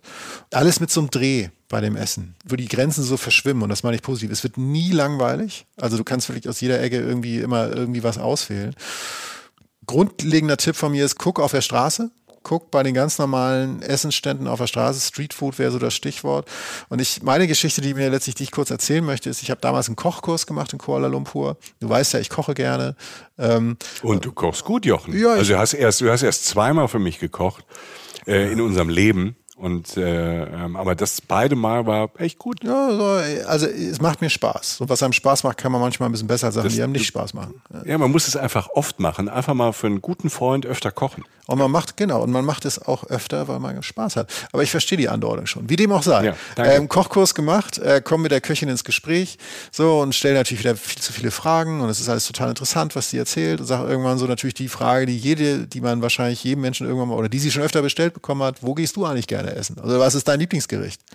Weil wenn die mir Kochen beibringen, muss die es ja eigentlich wissen. So, was macht sie? Sie, sie packt mich ins Auto sie packt mich in ihr Auto und wir fahren, äh, also die hat echt schon so auch in dicken Restaurants und so gekocht gehabt und irgendwie äh, fetten weltweit äh, bekannten Köchen irgendwie gekocht. Also einfach so ein, ich hatte mich so ein bisschen informiert, die konnte das schon so und wir fahren in einen völlig bürgerlichen äh, äh Stadtteil, äh, den ich auch gleich noch nenne, auf so einen Wochenmarkt und äh, esse nicht in irgendwelchen schönen fancy Leben, sondern halt aber trotzdem so gut wie selten in meinem Leben. Und das, das Abgefahrene war das eine, was wir gegessen haben, was sie klar Malaysia zugeordnet hat, hat den ganz klar chinesischen Einfluss und das andere hat den ganz klar indischen Einfluss. Zählte sie aber alles zu Malaysia. So.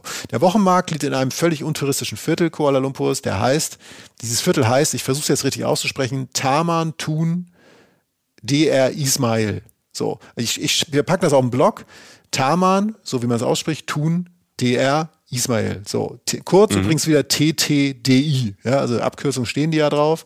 So, ähm, packen wir auf den Blog rauf, wenn ihr das wirklich wissen wollt. Und es ist ungefähr 20 Minuten entfernt vom Zentrum, von dem ich vorhin, zum Beispiel vorhin sprach. Ich habe gerade mal bei Google Maps geguckt. So, wir sind da hingefahren, da gibt's Obststände, Fischstände, ganz normale Essensstände, also Verkauf, Alltagsverkauf. Leute gehen einkaufen. Und es gibt halt diese Food Courts, ne, die ein bisschen robuster sind und ein bisschen, bisschen einfacher, so wie du das vorhin umrissen hast.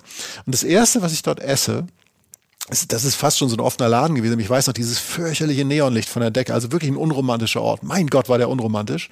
Ähm, waren, es war wirklich hässlich. Mein Gott, in dem Licht dachte ich, das, wie muss ich aussehen, dachte ich so. Aber egal.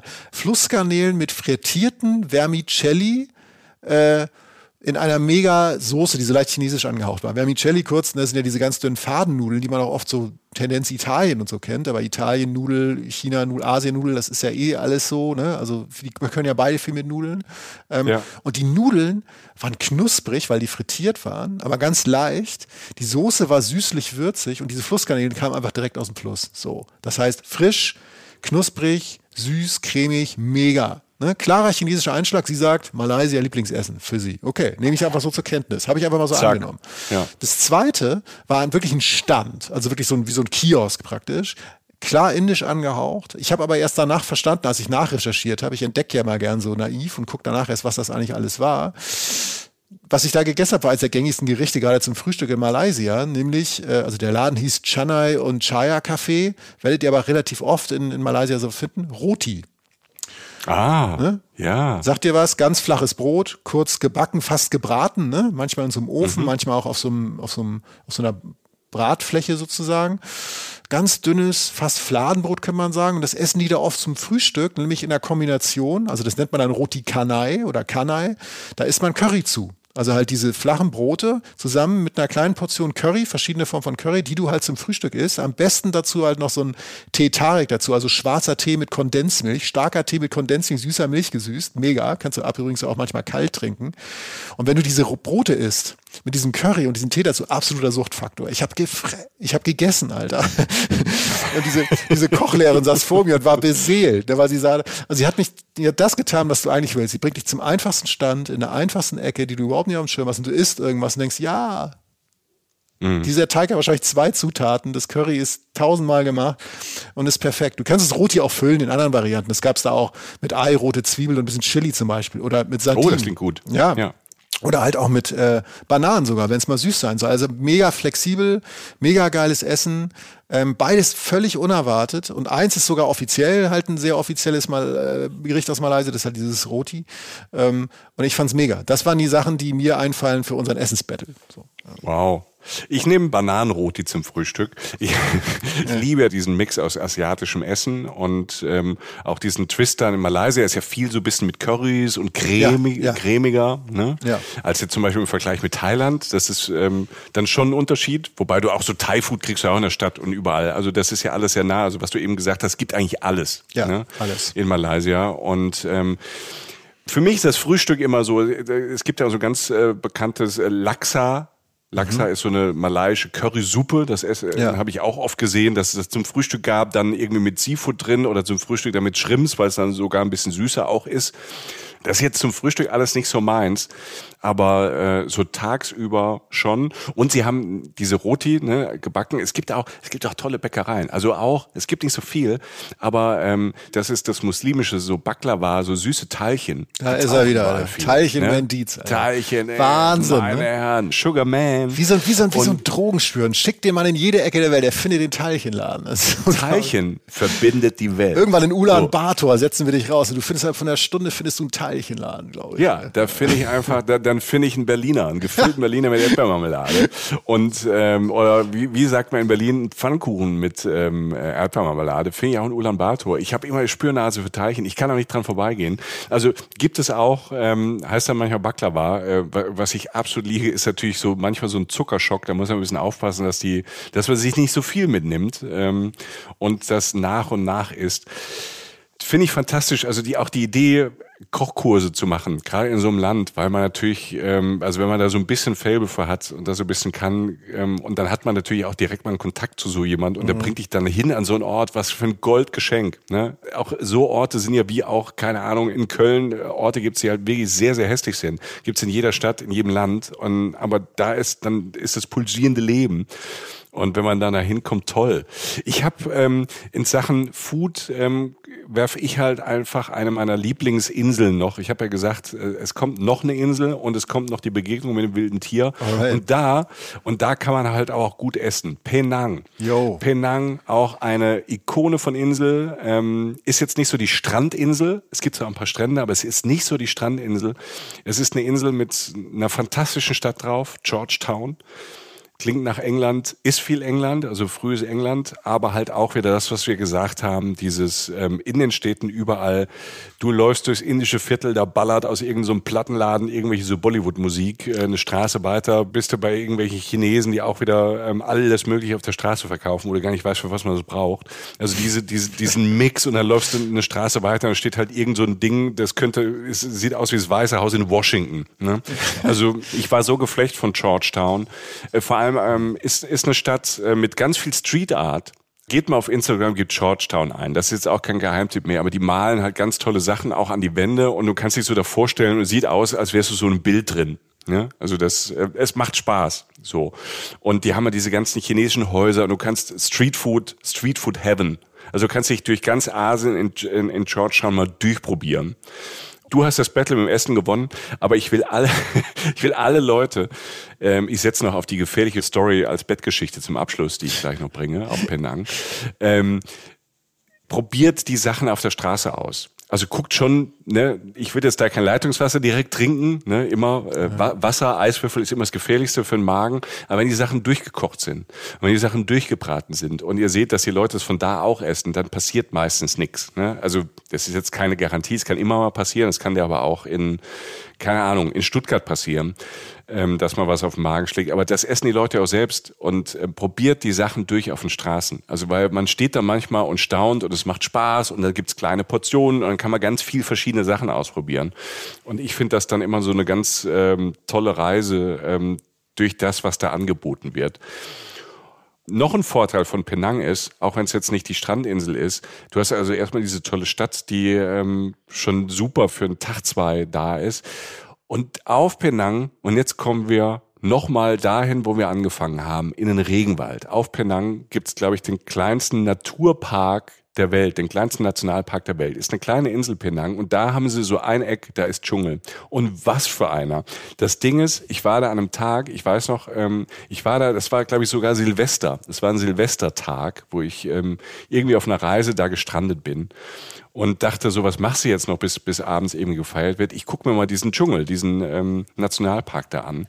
Und zum Glück habe ich das gemacht, weil ähm, das, was du aus Borneo erzählt hast, was ich von ähm, Taman ähm, Negara erzählt habe, gibt's da nochmal in ganz klein, also ganz toller Regenwald, überall Affen, ne, Ameisenstraßen. Ich habe noch nie so große Ameisen gesehen. Also es ist wie so eine so eine vierspurige Straße, wie so ein City Ring, aber nur in Ameisen ähm, äh, ging da durch. Und ich bin stundenlang, da gibt's so verschiedene Wege und dann auch wieder so Beaches, die sind auch ganz schön. Und ich war da fast allein. Also ich hatte irgendwie Glück an dem Tag. Ich habe fast niemanden getroffen, hatte zum Glück genug Wasser dabei, steht auch vorne Wasser mit neben Rucksack. Da ist dann auch nicht viel.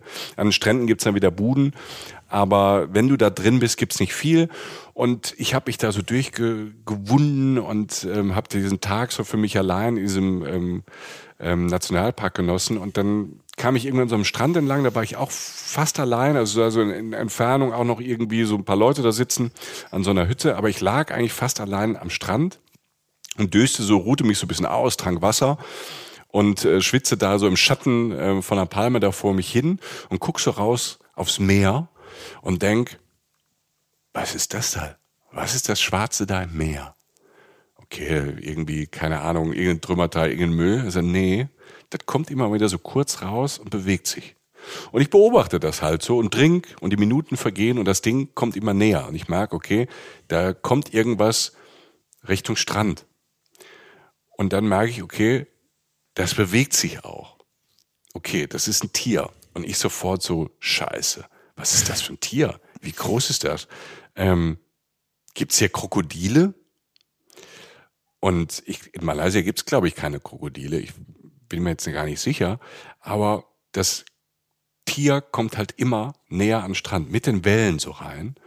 Und ich sag mal so 50 bis 100 Meter rechts von mir, ich hatte jetzt keinen Schiss, aber es war halt so, ich war da halt nicht drauf vorbereitet, kommt auf einmal an Land kommen so zwei, erst vorne so zwei Vorderfüße raus, dann so ein langer Körper mit einem Schwanz und dann nochmal die zwei Hinterbeine.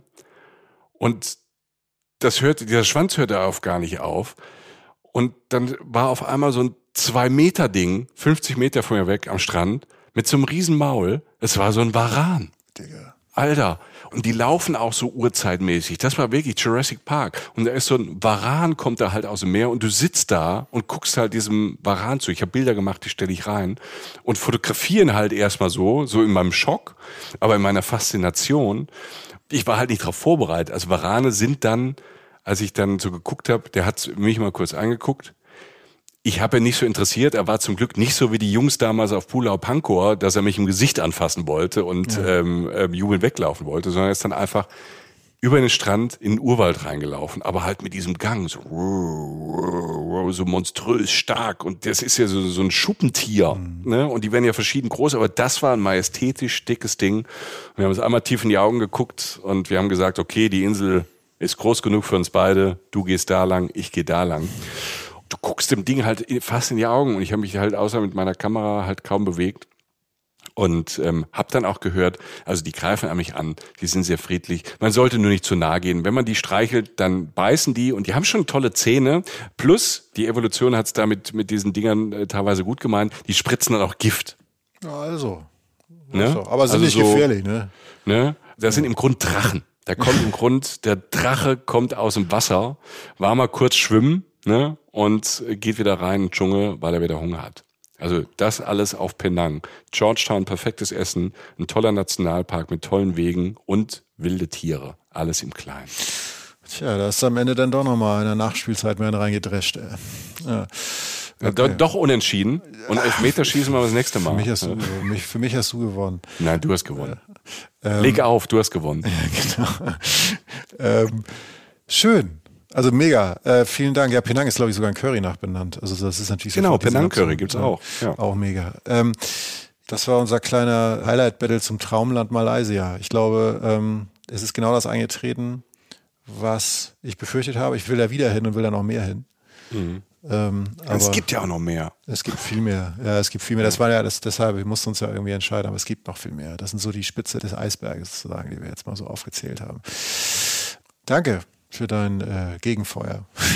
ja, ich, ich tue, was ich kann. Also wie gesagt, also danke dir auch. Ähm, ja. Ich bin ja immer, wenn du von Borneo erzählst, die Geschichten, die unterschiedlichen, bin ich ja auch immer sehr geflasht und das ist für mich auch so der Punkt, wo ich sage, oh Borneo, das habe ich verpasst. Obwohl ich zweimal Malaysia war, habe ich es irgendwie nicht rüber geschafft, weil halt auf dem Festland auch schon so viel ist. Ja, Mensch, ja, was, was ich prangere das an. Ich prangere das an, ja.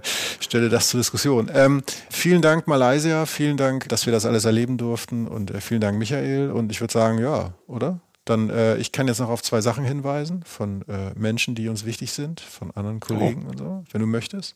Ja, sehr, sehr gerne. Also zum einen ähm, hätte ich da äh, noch darauf hinzuweisen, dass äh, unsere Freundinnen von äh, Geosaison in Hamburg natürlich auch wieder ein neues Heft draußen haben. Das ist ja unser äh, das Heft sozusagen, mit dem wir zusammenarbeiten. Da haben wir auf der letzten Seite bei Geosaison immer unsere Kolumne, unsere Rubrik, in der wir äh, pointierte Reiseerlebnisse von uns nochmal schriftlich auf den Punkt bringen. Das ist sehr interessant und macht sehr viel Spaß, weil ganz andere andere Möglichkeiten sich auftun, äh, das schriftlich zu machen. Und es ist auch immer sehr nett. Und äh, dieses ist auch wieder was von uns drin. Und ansonsten das Heft auch wieder schöne Fotos, tolle Geschichten von nah, von fern.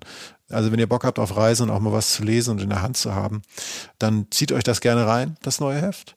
Das andere, äh, was ich noch erzählen will, dass es noch einen schönen Podcast gibt, auf den wir kurz hinweisen wollen.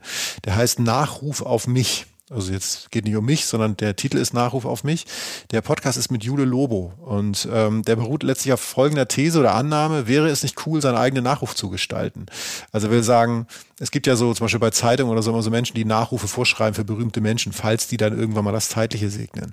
Und bei diesem Podcast bekommen berühmte Leute die Chance, ihren Nachruf sozusagen selbst zu verfassen in diesem, in diesem Podcast und sa zu sagen, was ihnen wirklich wichtig ist oder was von ihnen bleiben soll, äh, worum es wirklich geht im Leben. Also wirklich gute, gute ähm, Gespräche mit viel Tiefe und auch lustigen Wendungen und auch einfach Sachen, die man vorher noch nicht wusste, zum Beispiel mit Materia, mit Heinz Strunk oder Janina Kugel. Also wirklich tiefe Emotionen, aber auch Spaß und so. Sei nur darauf hingewiesen. Also wenn ihr Bock habt auf sowas, mhm. hört gerne mal rein bei Nachruf auf mich. Dich ähm, haben sie aber noch nicht eingeladen, ne? Weil das wäre ja auch wahrscheinlich dein Nachruf. Ähm, Hallo, ich bin Jochen Schliemann, ich war der Geilste. Nee, das geht bei mir ja auch relativ schnell dann. Du hast es ja gerade schon gesagt. Die haben jetzt den Varan eingeladen, den du da getroffen hast. der will einfach nochmal darüber mein reden. dramatisches Erlebnis war dieser komische Typ. Der Typ im Schneeanzug am Strand. Ja. Irgendwie hat er Skier an, er wollte, ach Gott. Das ja. war alles so seltsam. Aber gut, mhm. ähm, so ist es nun mal. Liebe Menschen, wir stellen ähm, schöne Bilder von uns in, äh, aus und in Malaysia äh, auf unsere Kanäle, auf äh, Instagram, auf Facebook, auf unseren wundervollen Blog, der wirklich sehr schön ist inzwischen. Wir arbeiten da permanent dran rum. Wenn ihr das mögt, was wir hier veranstalten, dann hilft es uns einfach sehr, wenn ihr das Leuten erzählt und wenn ihr auch gerne mal so einen Stern da lasst bei Apple oder so oder halt eine Bewertung oder auch einen Stern bei Spotify. Ihr könnt bei Apple, glaube ich, auch ein paar Worte schreiben. Michi weiß sowas besser. Ich will nur sagen, wenn ihr wenn euch das gefällt, dann nutzt diese Möglichkeiten gerne, weil das uns hilft. Also helft uns einfach, diesen Podcast irgendwie äh, weiter zu etablieren und äh, äh groß zu machen und so, damit es einfach, damit eine schöne Sache weiter Bestand hat, sag ich mal. Weißt du, was ich meine, Michi? Also ich glaube. Ja, ich ähm, weiß genau, was du meinst. Darauf, darauf wollte ich mal hinweisen. Das, das, das wäre ja, super nett. Das würde das uns Das hast du super gemacht. Ja. Das hast du aber super gemacht. Also Hinweise, Hinweise kannst du richtig gut. Ja, also ich, ich habe das jetzt hier gerade aufgeschrieben. Also Jochen Schliemann macht ab jetzt alle Hinweise. Ich vielleicht soll also ich aber als Verkehrsschild arbeiten. Das wäre auch gut. So klare Kommunikation ja, ist ja meine Als Stärke. Stoppschild, ja. Ja. Super. Von hier aus ging es nur noch bergab. Äh, Jochen Schliemann, also wenn ihr jetzt, wenn ihr bis jetzt durchgehalten habt, also wenn ihr euch auch noch die letzten Sekunden dieses Podcasts und da dann trifft wir meistens dann, wenn wir um Sterne so ein bisschen bitten, dann trifft wir ein bisschen ab. Aber wenn ihr es bis jetzt durchgehalten habt, dann, dann seid ihr weit vorne. Ja, auf jeden Fall. Äh, vielen, vielen, Dank. Vielen Dank. Ja, da, danke fürs Zuhören und ähm, ähm, wir hoffen, das hat euch ein bisschen Freude gemacht. Uns schon. Ich war eine Stunde ganz woanders und passt auf euch auf. Und ich sag schon mal, die letzte Worte hat Michael Dietz, aber ich sag schon mal Ahoi und bis bald. Und wir freuen uns, bald wieder für euch was machen zu dürfen, ähm, weil es einfach riesigen Spaß macht. Kann ich nur ein Wort zum Abschied sagen? Ja, mehr. Lass es raus. Tschüss. Reisen, Reisen. Der Podcast mit Jochen Schliemann und Michael Dietz.